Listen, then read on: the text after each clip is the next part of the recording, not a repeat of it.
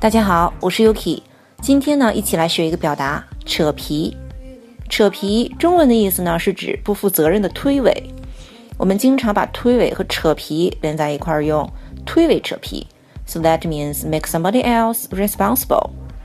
扯皮，这里呢给大家说两个表达。第一个，一个比较简单的单词 shirk，shirk，它本意呢是指逃避。尤其是指逃避困难呢，或者是令人不快的工作、责任等等。你比如说，I shall not shirk from my obligations。我不会逃避我的义务。I shall not shirk from my obligations。Okay, next we have an idiom, pass the buck。接着呀，来看一个习语，pass the buck。For example, I was tempted to pass the buck。我很想推扯皮。 I was tempted to pass the buck. Another example. She's always trying to pass the buck and I'm sick of it. 她总是想推诿扯皮，我非常讨厌这一点。Again, she's always trying to pass the buck and I'm sick of it.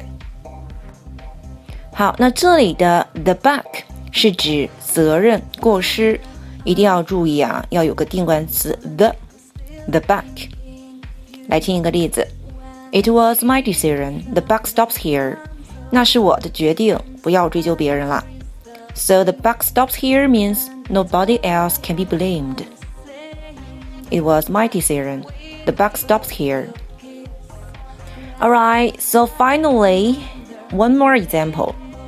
After the accidental fire in the factory, all the workers involved kept passing the buck saying it was someone else's fault and not theirs。火灾事故发生后啊，厂里所有与事故有干系的工人呢，都推诿扯皮，说呀错在别人，不关自己的事儿。After the accidental fire in the factory, all the workers involved kept passing the buck, saying it was someone else's fault and not theirs. 好了，以上呢就是我们今天的全部内容了，咱们下次再见，拜拜。Thank you.